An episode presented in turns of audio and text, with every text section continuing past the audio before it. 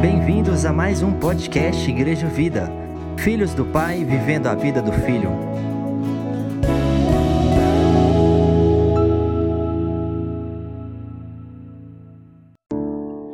Graça e a paz do nosso Senhor e Salvador Jesus Cristo. Amém, queridos. Glória a Deus por estarmos aqui. Queria te chamar para abrir a palavra de Deus, Evangelho de João, capítulo 1. João capítulo 1, verso 1, diz assim: No princípio era o Verbo, e o Verbo estava com Deus, e o Verbo era Deus. Estava com Deus, no princípio com Deus. Todas as coisas foram feitas por intermédio dele, e sem ele nada do que foi feito se fez. A vida estava nele, a vida era a luz dos homens.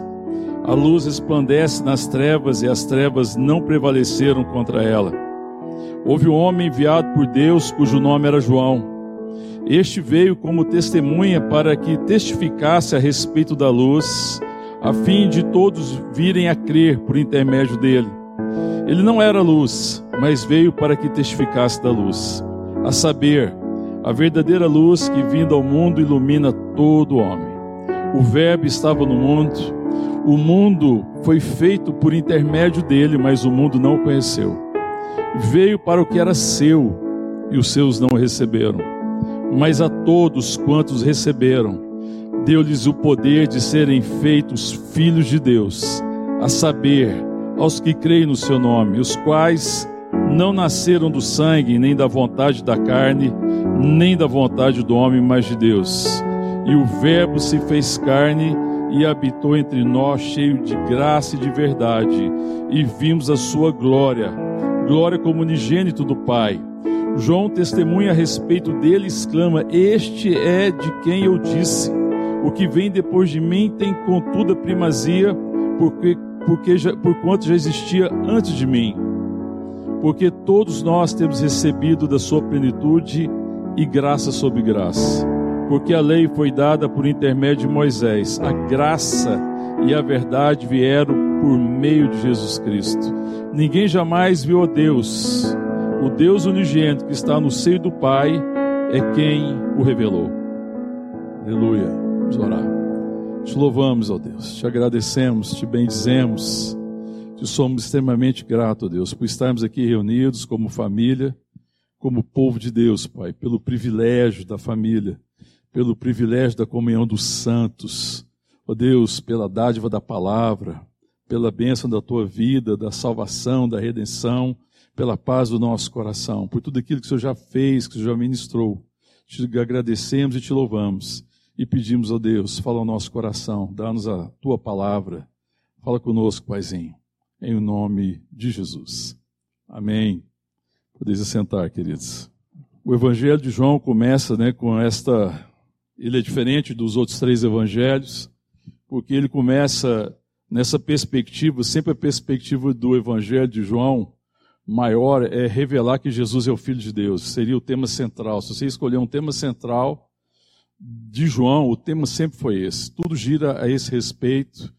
Ele está ministrando para que nós tenhamos essa revelação, para que o mundo tenha a revelação que Jesus Cristo é o Filho de Deus.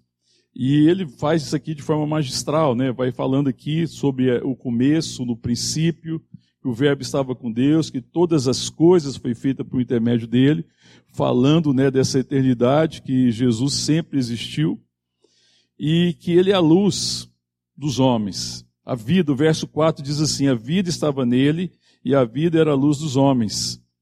E depois, no verso 9, ele fala, é, 8, 8, aliás, ele quando ele está falando de João, que não era luz, mas veio para que testificasse da luz. Qual luz? A saber, a verdadeira luz que vindo ao mundo ilumina a todo homem.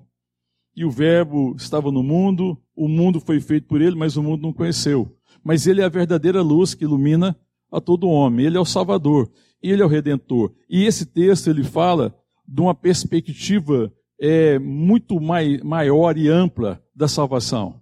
Às vezes a perspectiva que nós temos da salvação é uma perspectiva muito limitada. Essa perspectiva que ele traz aqui, essa realidade é extraordinária, porque ele fala que no verso 12 que ele todos os que receberam, todos os que creram nele, deu-lhes o poder de serem feitos filho de Deus. Todos os que creram, deu-lhes o poder de serem filhos de Deus. E esse texto nos traz a, a lembrança, o propósito de Deus, o plano eterno de Deus. Isso nos lembra que o plano de, de Deus nunca mudou. O plano de Deus nunca mudou. E o plano de Deus nunca foi frustrado. Talvez uma das dificuldades que nós temos na relação com Deus é porque a gente pensa que talvez o plano de Deus tenha sido frustrado. Quando você volta lá para a criação, no Gênesis, que, qual que é a impressão que você tem? Estava lá Adão, estava lá Eva, jardim, paraíso, tudo perfeito. Deus estava ali no meio deles. E o que, que aconteceu? A queda. Sim ou não? Não precisa ir lá falar do texto, precisa, irmão?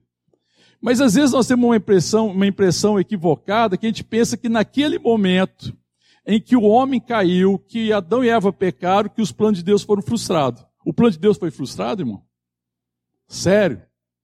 Era assim que você pensava? Porque fica parecendo que às vezes que Deus teve os seus planos frustrados e agora ele tem que recorrer a Cristo e enviar seu filho para redimir o mundo e para trazer de volta, reorganizar as coisas. Parece que Jesus veio para consertar alguma coisa. Não, irmão. O plano de Deus não foi frustrado. Porque o plano de Deus estabeleceu uma família. O propósito de Deus é separar para si um povo que é seu. O propósito de Deus é fazer com que nós sejamos semelhantes a Ele. Quando você vê lá na criação, volta comigo rapidinho lá em Gênesis, quando está falando da formação do homem, no verso 26. Também disse Deus: façamos o homem a nossa imagem conforme a nossa semelhança. Façamos o homem a imagem da nossa semelhança. O homem deveria refletir a semelhança de Cristo. Nós deve, fomos criados para sermos uma revelação, para sermos uma manifestação de quem Deus é. E Deus é Pai, amém, irmão? Deus é Pai. E essa era uma grande dificuldade é, durante toda a história do próprio povo judeu, dessa compreensão da paternidade de Deus. E talvez esse seja um dos maiores mistérios.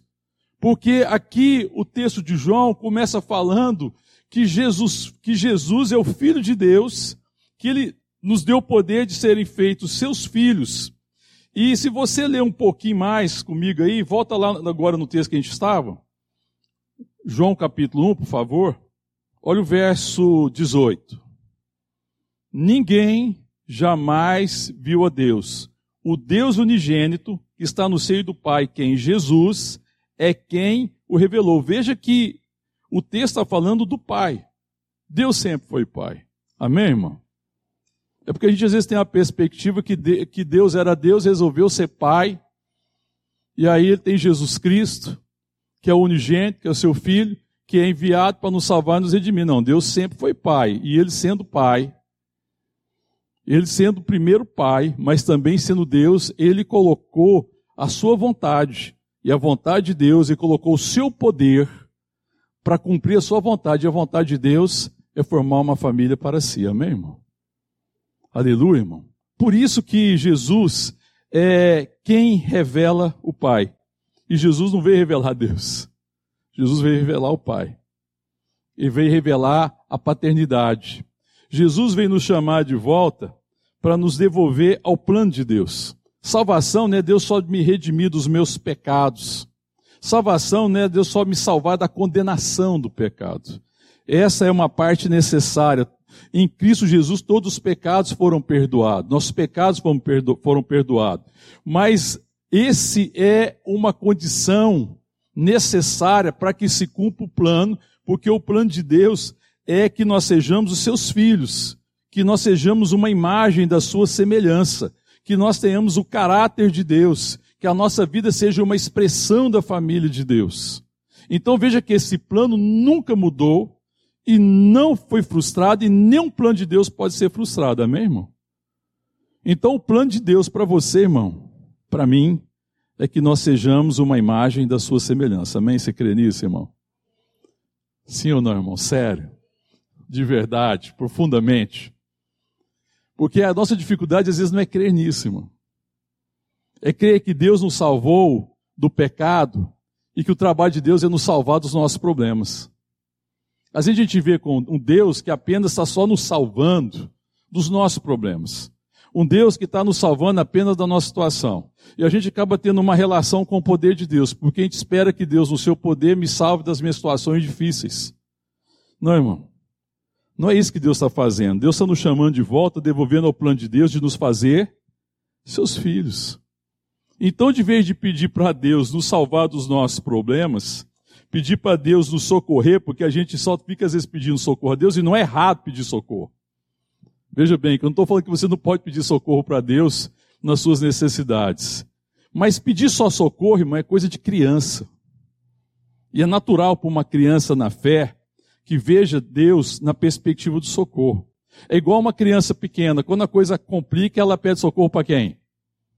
Para o pai e para a mãe, ela é uma criança. Porque o pai e a mãe é poderoso para socorrer, tá entendendo, irmão? Ele é poderoso para socorrer. E a gente às vezes fica vendo assim, então é natural que naquela começo da caminhada, Deus é aquele que me salva dos meus problemas. Deus está me salvando da situação. É o Deus que me salvou da, da condenação do pecado. Mas eu não peço para Deus direção. A maturidade é falar assim: Deus, eu estava caminhando num caminho errado, eu estava andando no meu próprio caminho, e agora eu quero andar no caminho. Maturidade é andar no caminho. Maturidade é entender que Deus tem um propósito que está lá no Ed, que está lá no início, no Gênesis, no princípio. Façamos o homem uma semelhança da nossa imagem e cumprir esse propósito. Crer que sim, Deus é poderoso para me fazer semelhante a Ele, amém, irmão? Que Deus é poderoso para fazer isso, né? E que Deus é, é, ele deseja, então, quando eu falo assim, que Jesus é a luz dos homens, e que ele ilumina todo homem, que está no texto que nós lemos, é, é uma das principais iluminação é trazer o um entendimento, o sentido da minha vida, a revelação de quem eu sou, a, relação de que, a revelação de que nós somos filhos de Deus. E que, como filho de Deus, tem um propósito para nossas vidas. E que a gente precisa aprender a andar no caminho. Por isso que Jesus é o caminho. João 14, 6, o que, que Jesus afirma? Eu sou o caminho, a verdade e a vida. Amém, irmão? Então o meu clamor e o seu clamor não deveria ser tanto por socorro, mas deveria ser por caminho, por direção. Qual tem sido o seu clamor e a sua oração? Porque as crianças clamam por socorro. Os maduros os adultos na fé clamam pelo caminho. Querem conhecer o caminho. Querem conhecer o coração do Pai. Querem entender quem eu sou no propósito do Senhor de estabelecer uma família para si. No propósito do Senhor de se revelar. Porque nós vimos a palavra que nós lemos no verso 14, diz assim: O Verbo se fez carne e habitou entre nós cheio de graça e de verdade, e vimos a sua glória. Glória de quê? De filho do Pai, de unigênito do Pai. Nós vimos a glória de Deus. Então nós precisamos pedir para Deus isso, que Ele nos leve a caminhar no, no seu caminho. Nós temos na, na igreja, vida, nós temos uma missão, lembra da missão da igreja, resumida numa frase, irmão? Deixa eu ver quem é que lembra da missão aí, vamos ver. Alguém me ajuda. Como é que é? Meu, vamos junto. Então, levar para o caminho os que estão perdidos em seus próprios caminhos e torná-los discípulos de Jesus. Amém, irmão? Levar para o caminho quem? Quem está perdido nos seus próprios caminhos. Então, irmão, é difícil porque às vezes a nossa oração é a seguinte: Deus salva o meu caminho. Eu estou andando um caminho que não é o caminho que Deus tem para mim, eu estou crendo que Deus me salva nesse caminho. Eu estou insistindo. O negócio não está dando certo, mas eu estou insistindo em que Deus salve o meu caminho. Mas o propósito é que Deus me salve do meu caminho e me traga para o caminho. Me traga para o caminho que é Cristo. E o caminho é ser filho de Deus. O caminho é viver como filho de Deus. O caminho é ser uma expressão de quem Deus é. E Deus é amor. Por isso que o amor é o centro de todas as coisas. Porque Deus sendo amor, a maior expressão da paternidade de ser filho é o amor. Porque isso é uma expressão de Deus. Isso é uma semelhança, isso é uma imagem da semelhança. quando nós manifestamos que nós somos filho de Deus e revelamos a sua glória, crendo que o propósito de Deus é a formação do filho. Então veja que Deus está trabalhando pelo quê, irmão? Qual que é o grande trabalho que Deus está fazendo na sua vida, meu irmão e minha irmã? Tornar a sua vida mais fácil, tornar mais confortável, te salvar dos seus problemas, te salvar de relacionamento difícil, te tirar de uma situação desconfortável. Esse é o trabalho de Deus. Qual que é o trabalho de Deus? Formar o filho, formar a filha. Amém, irmão? Esse é o trabalho que Deus está fazendo. Então, todas as circunstâncias, todas as coisas cooperam para este propósito, amém, irmão? Para que nós sejamos semelhante a Ele. Porque Jesus é o primogênito entre muitos. Se Jesus é o primogênito entre muitos, esse é o trabalho de Deus, ser um filho igual a Jesus, amém, irmão? É alto padrão, não é, irmão? É possível, irmão? Por que crer. Tudo é possível que crer. O problema é que você pensa que você pode chegar nessa condição na sua força, no seu poder, permanecendo no seu caminho. Senhor, se você ajudar no caminho, eu vou ficar parecido. Não, irmão, Deus tem que realizar um milagre. E eu preciso aprender a andar nessa relação com Deus. Porque quando eu entendo que Ele quer formar um filho, aí é diferente, irmão. Quando Ele quer formar um filho, eu tenho que aprender que o chamado de Deus é para intimidade e para comunhão. Porque eu sou transformado de glória em glória ao contemplar a sua imagem. Abre comigo a palavra de Deus, 2 Coríntios capítulo 3.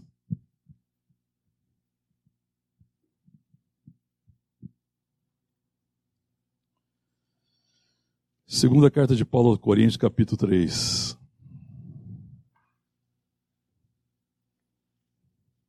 Verso 18. Verso 17.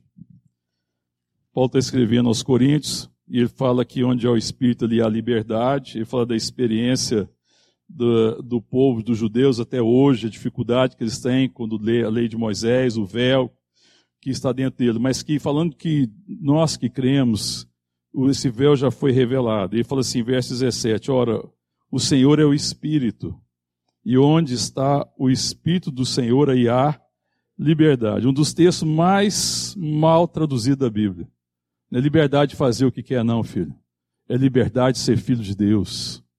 Onde há o Espírito, ali há a liberdade de voltar ao plano original de Deus, de ser uma imagem da sua semelhança. Eu fico vendo gente ler, traduzir esse texto, onde há o Espírito de Deus, a liberdade. Você faz o que quer. Não, irmão. A liberdade de não ser mais escravo do meu caminho, de não ser mais escravo da minha, é, das minhas ambições, de não ser mais escravo das expectativas do mundo, mas de ser livre para voltar ao plano original de Deus e ser semelhante a Jesus. Amém, irmão? Aonde há o Espírito de Deus, aí há liberdade.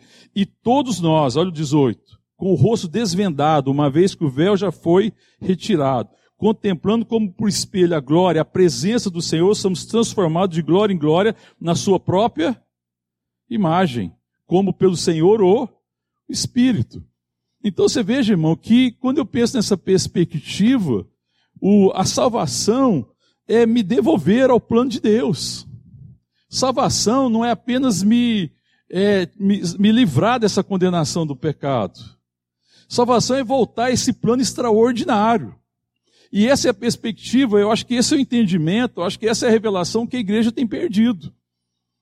Porque nós falamos, não, tudo bem, Deus já me livrou da condenação do inferno, eu tenho uma expectativa do céu, porque às vezes não compreendemos bem o que é eternidade, e não entendemos que o que Deus está fazendo e o trabalho que Ele está fazendo é formar o filho, é formar a filha.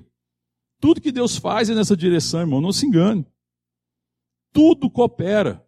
E quando eu tenho esse entendimento e falo, Deus, eu quero ser o filho, eu quero ser a filha, eu quero ser conforme o teu plano. Eu quero me render à tua vontade, então todas as coisas de fato cooperam. As coisas não cooperam quando eu quero que Deus abençoe o meu plano. Eu estou cansado de ver gente falando assim, não, Deus abençoa, que é a bênção de Deus. Isso parece muito espiritual, mas a bênção que ele quer é o seguinte, Senhor, eu tenho o meu caminho, eu tenho o meu jeito, eu tenho o meu propósito, e eu quero que o Senhor abençoe. Deus não pode fazer isso, irmão. Deus não pode fazer isso. Porque seria Deus frustrar os seus próprios planos. Nem o diabo, nem anjo, nem nada pode frustrar os planos de Deus nem o nosso coração perverso, porque Deus não vai permitir. Mas existe uma forma de ferir o plano de Deus. Eu não posso frustrar. Às vezes a gente fere o coração do pai. Assim como um filho pode ferir o coração do pai. Quando ele tem um propósito correto para o filho e o filho quer andar num propósito errado, equivocado. Acontece ou não acontece com os pais, irmão? Sim ou não? Tem algum pai ou uma mãe que nunca foi ferido nesse propósito? Todos somos feridos mas você desiste do propósito extraordinário para o seu filho, para a sua filha. Mesmo quando um filho e uma filha te, te leva ao sofrimento e às lágrimas, você, você desiste. A gente não desiste, mano. Seu filho e sua filha pode se tornar a pior pessoa do mundo. Você vai continuar insistindo, amando, lembrando ele que você é pai, que você é mãe, e que você acredita, que você não desiste, que os seus joelhos estão, estão, estão diante do Senhor. Você não desiste, a gente não desiste. E Deus vai desistir do plano de Deus dele para nós, irmão? Pensa bem. Se a gente sendo mal, queremos o melhor para os nossos filhos, quanto mais Deus, irmão. O melhor para mim e para você é ser semelhante a Jesus, amém, irmão? Esse é o melhor. É a melhor coisa que pode acontecer. E esse o erro nosso é que a gente busca o poder de Deus em vez de buscar a comunhão.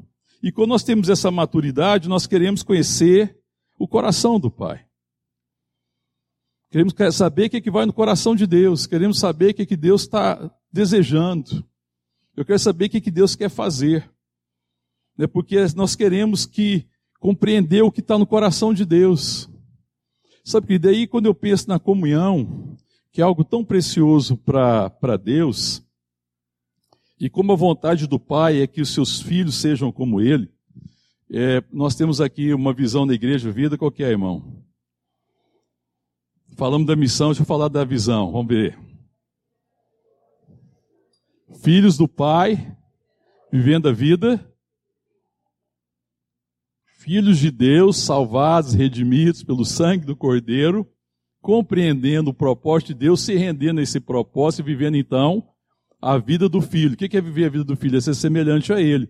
Porque não sou eu quem vivo, mas Cristo vive em mim, pelo poder do Espírito Santo viver a vida de Deus. E a vontade do Pai, então, é que todos os filhos sejam como Ele.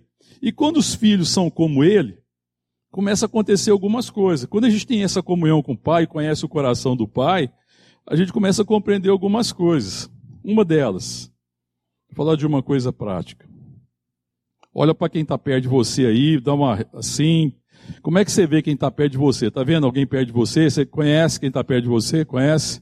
Quem está do seu lado, à esquerda, à direita, à frente, atrás, conhece? Você conhece? Eu posso perguntar pra, a você a respeito dessa pessoa, não posso? Você vai conseguir falar várias coisas a respeito dela, não vai? Sim ou não? Sim. Agora, deixa eu perguntar uma coisa para você. O que, que Deus já falou ao seu coração a respeito da pessoa que está sentada do teu lado? O que, que você conhece do coração do Pai? Está vendo, irmão? O que, que você conhece do coração de Deus a respeito das pessoas que eu convivo? Se nós somos filhos de Deus, irmão, eu preciso conhecer os meus irmãos pelo coração do Pai. Eu tenho que perguntar, Pai, como é que você vê o Marcelo Bispo? Amém, Marcelo? A melhor forma de ver o Marcelo Bispo, irmão, não é só por aquilo que eu posso enxergar, por aquilo que eu julgo, por aquilo que eu percebo. Se eu quero ter comunhão e quero abençoar o Marcelo, eu tenho que falar assim: Senhor, quem é o Marcelo? Além do que eu vejo, além do que eu percebo. Porque esse é o desejo do Pai, irmão. Preste bem atenção que eu vou te dizer. O desejo do Pai, o desejo de Deus, é que você conheça os seus irmãos, assim como o Pai conhece os seus filhos. Amém, irmão? não na superficialidade, não naquilo que eu possa entender de, do que é bom, do que é certo, do que é ruim, do que é errado, mas compreender a vontade de Deus. Quem é meu irmão? Quem é minha irmã? Quem é que vive comigo? Quem convive comigo? O que, que Deus está fazendo? O que, que Deus quer construir? Deus, como é que eu posso abençoar o meu irmão? Porque Deus é que sabe, irmão. A verdadeira necessidade mais íntima e mais profunda daqueles que convivem comigo. E sem comunhão com o Pai, e sem intimidade com o Pai, nós vamos compreender as aparências e talvez nós conseguimos, consigamos ajudar as pessoas nas suas necessidades aparentes, mas jamais na sua necessidade real. Porque a necessidade real de cada um é ser semelhante a Jesus Cristo. Amém, irmão? É voltar ao plano de Deus. Amém? Está entendendo? É preciso ver com os olhos do Pai. E é interessante, irmão, porque o mundo distorce tantos valores. Nós estamos vivendo uma sociedade que os valores estão distorcidos, né, irmão? A sociedade está tão distorcida que agora bandido virou mocinho e, e mocinho virou ladrão. No Brasil está virando desse jeito, né? As coisas estão desse jeito, né? Polícia agora que é bandido. É, é, é, as coisas estão se invertendo. É uma inversão assustadora. Não vou entrar no mérito da questão. Mas às vezes a gente vai perdendo essa perspectiva porque a, o entendimento do mundo é tão é, equivocado que o mundo pensa o seguinte: o mundo tenta te ensinar a seguinte coisa: o segredo do mundo é ser amado. Então o que, que as pessoas querem no mundo? O que, que as pessoas querem no mundo, irmão? Serem amadas. Mas o segredo é esse, irmão? Qual que é o segredo? É amar. Deus é amor. O segredo não é ser amado. O segredo é amar, porque aquele que é amado pelo Senhor, e já foi amado da maior condição possível, na maior medida possível, com o maior amor possível, porque Deus amou o mundo de tal maneira que deu o seu Filho unigênito para que todo aquele que nele crê não pereça, mas tenha vida eterna. Ele amou com tal dimensão, é, de tal forma, que não existe uma condição de ser amado mais do que isso e não só nos amou ao ponto de nos redimir, nos amou ao ponto de nos fazer seu filho. A carta de João diz isso: veja o amor que Deus tem por nós. Veja o amor com que Deus nos amou, ao ponto de sermos chamados filhos de Deus, e de fato nós somos os seus filhos. E o dia que eu tenho essa, essa revelação desse amor, e esse amor, nessa relação diária com Deus, essa intimidade é o que me supre, eu vou entendendo que o segredo da vida não é ser amado, mas é amar. E aí você entende que uma família é o lugar de aprender a amar, amém, irmão? Porque na família você tem que enfrentar o problema. Amém, irmão? Quando Deus fala do casamento, fala de uma aliança, não fala, irmão? Se fosse mar de rosa, precisava ser aliança? Precisava? claro que não.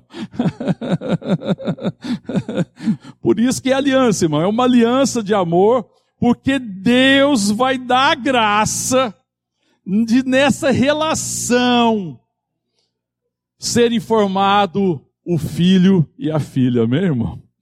Então, casamento, irmão, é para formar um filho e uma filha. É para formar um homem e uma mulher que conhece o coração do pai. E conhecendo o coração do pai, enxergar os irmãos como o pai vê.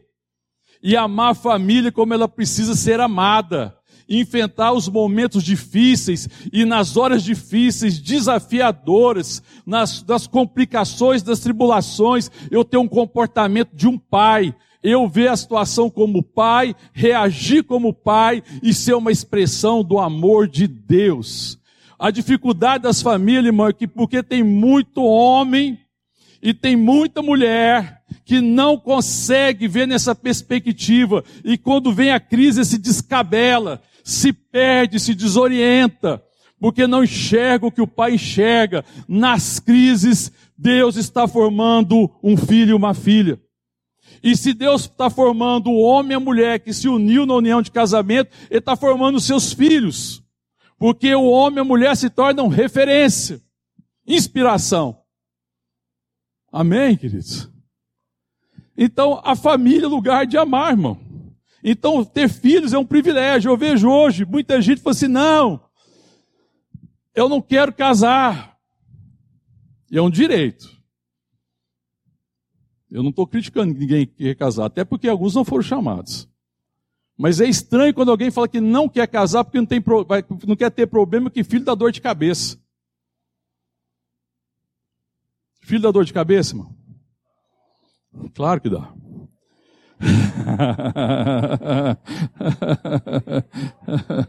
Ninguém casa enganado.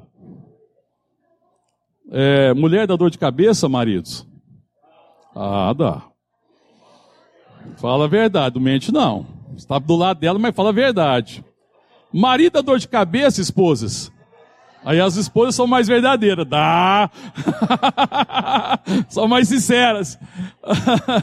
Uai, mas você não vai casar porque você não quer a dor de cabeça, você não vai casar porque você não quer ter dor de cabeça com os filhos. Não, é o privilégio amar, irmão.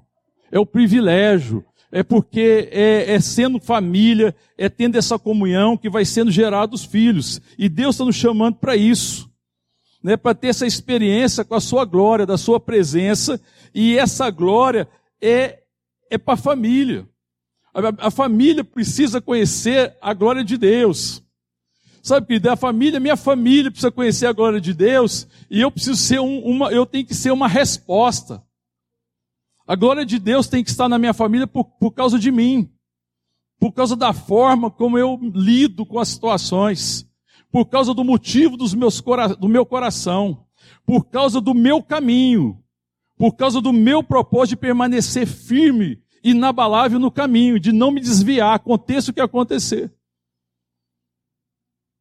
ela tem que ter experiência da glória, porque a gente às vezes quer que a família tenha experiência do poder, que Deus venha, intervenha, resolva uma situação. Mas isso não gera consciência da paternidade, não gera intimidade. O que gera intimidade, irmão, é a glória do Senhor, é a revelação de quem Ele é.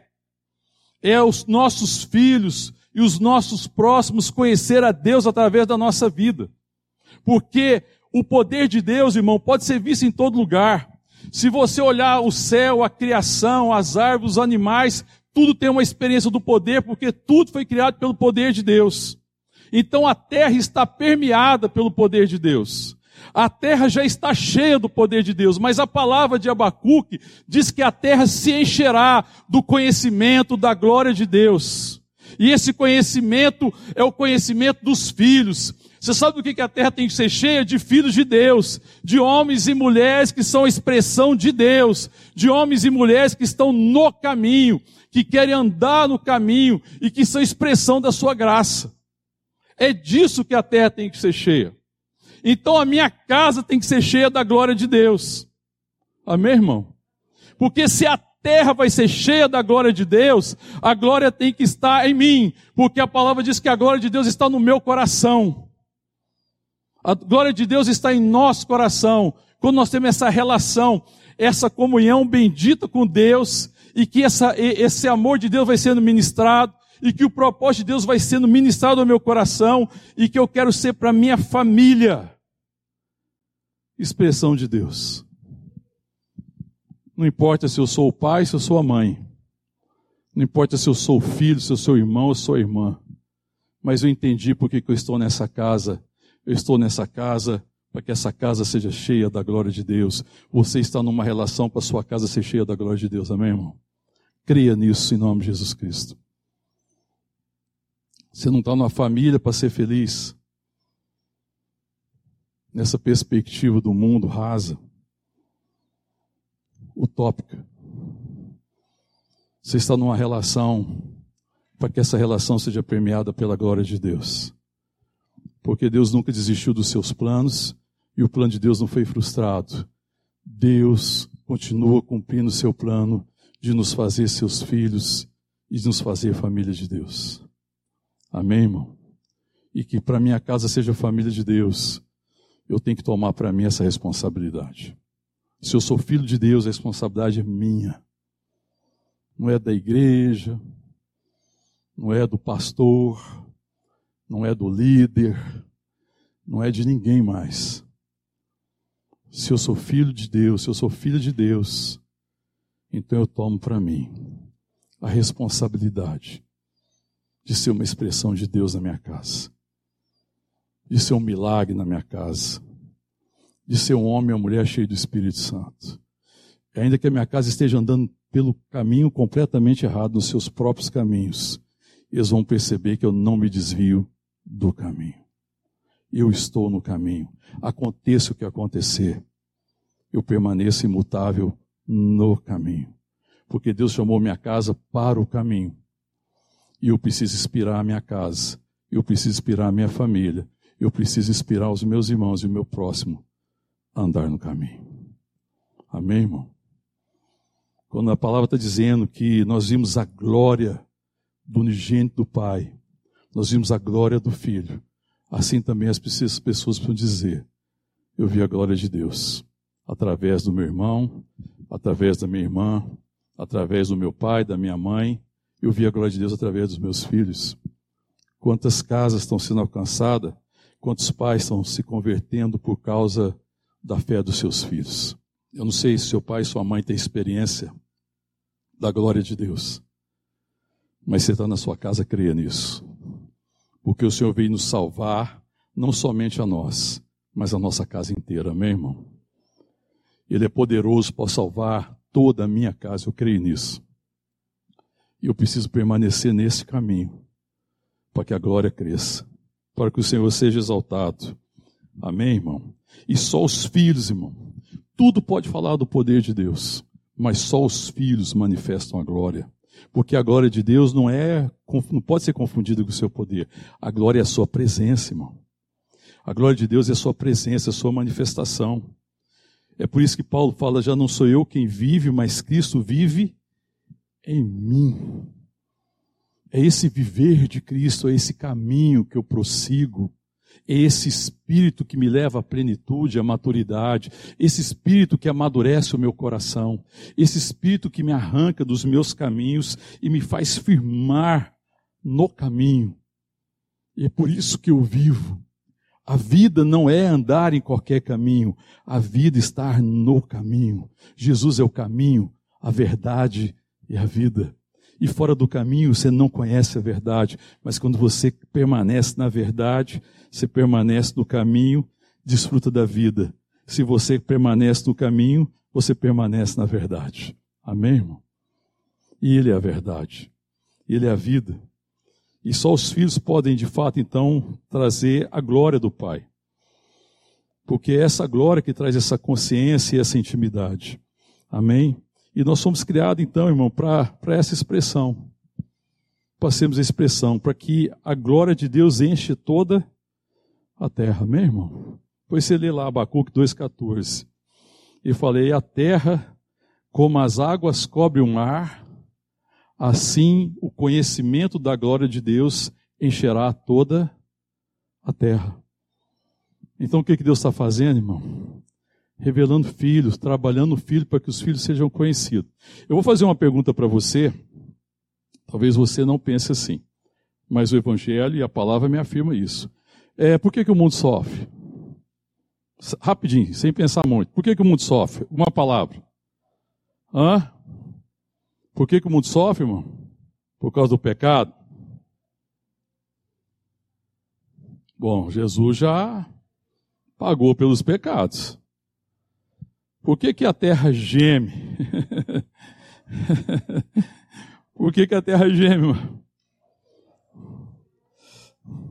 A terra geme por quê? Pela manifestação dos filhos de Deus. Gemida aqui é no sentido de sofrer.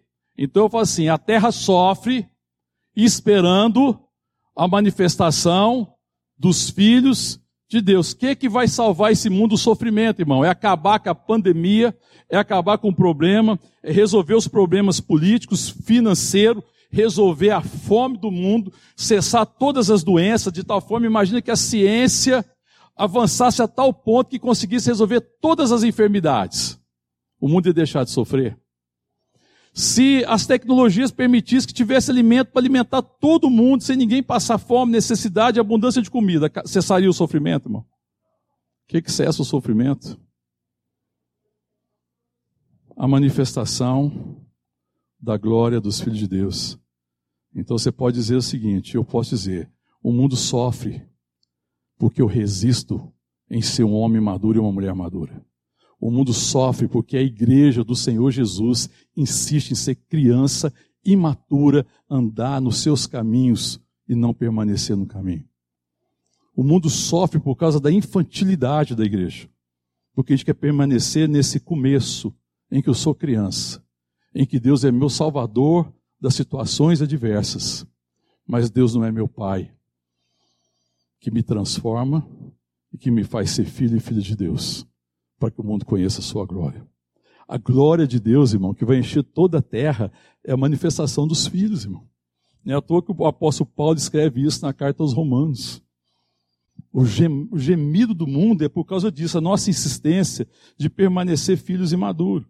Imaturos. Irmão, deixa eu falar uma coisa para você. Vou fazer um paralelo aqui com pai e mãe. Vou ser breve. Tem sofrimento maior para o pai e para a mãe do que filho que vai crescendo, vai chegando à, maturidade, a maturidade não, a, na ordem cronológica se torna jovem, aí começa a avançar mais e mais e mais, mas nunca amadurece. Tem um sofrimento maior para uma família do que um filho ou uma filha que tem 40 anos de idade, mas tem a, que vive como adolescente, que não é responsável por nada, que é um bebezão ou a bebezona mimado, cheio de coisa, que olha só para o umbigo, que vive só para si mesmo, que não se importa com os outros. O que, que acontece com essa família? Sofre. O que, que acontece com esses pais? Sofrem. Qual é a dificuldade da igreja então, em relação ao mundo? A falta de maturidade. Porque redimido nós somos, amém, irmão? Salvo nós somos. Deus nos salvou, Deus nos redimiu. É a insistência em permanecer imaturo. É querer ser criança a vida inteira é ter 30 anos, 40 anos de convertido e estar tá no mesmo nível do primeiro e do segundo ano. Criança. Creu em Jesus Cristo. Foi redimido pelo sangue do Cordeiro. Mas não entendeu o que é salvação. Salvação, irmão, é Deus me trazer de volta os seus planos bendito de me fazer um filho e uma filha, de fazer família, de me tornar maduro, para que a minha casa veja a glória do Senhor, para que a minha cidade veja a glória do Senhor, para que o mundo seja cheia, cheio da glória de Deus. Isso é salvação. E João está falando disso. Vimos a sua glória, a glória do unigênito do Pai. E ele que revelou o Pai. Jesus veio revelar o Pai.